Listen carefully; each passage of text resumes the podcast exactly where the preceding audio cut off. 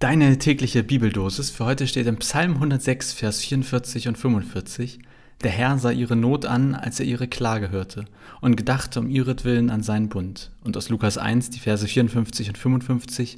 Er gedenkt der Barmherzigkeit und hilft seinem Diener Israel auf, wie er geredet hat zu unseren Vätern, Abraham und seinen Nachkommen in Ewigkeit.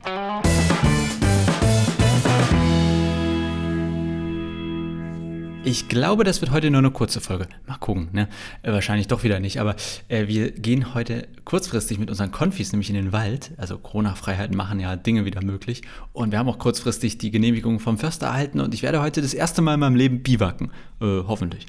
Und ich bin da schon sehr gespannt. Und wir haben jetzt auch echt noch äh, einiges vorzubereiten. Und deswegen habe ich gerade gedacht, oha, das wird heute aber knapp. Im Wald kann ich keine Folge aufnehmen.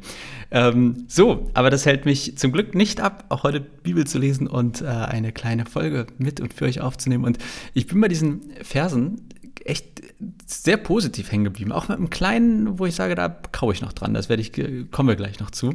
Ähm, und ich bleibe mal bei dem Psalm, also dem alttestamentlichen, der alttestamentlichen Bibeldosis für heute. Da steht, Gott sieht die Not an, als er die Klage hört und gedenkt um der Kläger willen an sein Bund.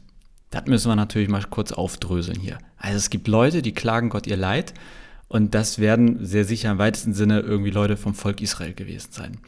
So, und weil diese Leute Gott ihr Leid klagen, sieht er ihre Not an. Not ansehen ist jetzt nicht so das Wort, was ich üblicherweise nutze. Ich, ich verstehe das wie sowas, ähm, ich sag mal, wie wahrnehmen oder interpretiere das so als wahrnehmen. Da ruft jemand laut, dass es ihm oder ihr schlecht geht und das führt zur Aufmerksamkeit auch bei Gott. Er nimmt diese Not wahr. Aber nicht nur das, er nimmt es nicht nur wahr, sondern tut dann auch noch was. Er erinnert sich nämlich an den Bund, den er mit diesen Leuten geschlossen hat. Was war das für ein Bund? Steht da jetzt leider nicht im Kleingedruckten. Wir finden im Alten Testament, im Alten Testament aber ein paar sogenannte Bundesschlüsse, also quasi Vereinbarungen zwischen Gott und seinem Volk. Ähm, es gibt einen Bund nach der Flut ähm, mit Noah und der Arche Noah und so. Da sagt oder sichert Gott quasi in dieser Vereinbarung zu, dass er die Schöpfung bewahrt und nicht mehr zerstört, unabhängig vom Verhalten der Menschen. Es gibt auch einen Bund mit Abraham. Das ist quasi sowas wie die Erwählung des Volkes Israel als Gottesvolk. Und da gibt es ein Zeichen, die Beschneidung und den Sabbat. Und äh, im Prinzip geht es um, in dieser Vereinbarung, in diesem Bund um eine gegenseitige Treue. Gott schützt sein Volk und die kriegen dafür ein verheißenes Volk und das Volk soll dafür Gott immer treu sein.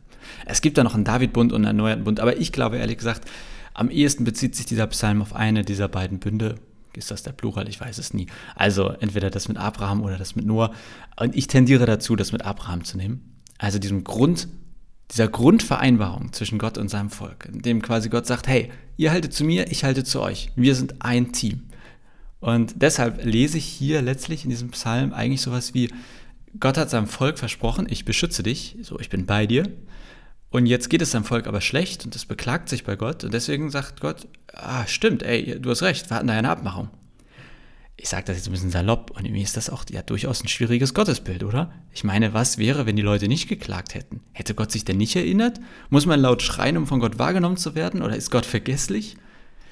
Ähm, werde ich alles jetzt nicht so hier auflösen können. Trotzdem kann ich sagen, was für mich vor allem hier im Vordergrund steht. Nämlich, wir dürfen, ja, wir sollen vielleicht sogar klagen. Gott anschreien, brüllen und rufen, wenn es uns schlecht geht.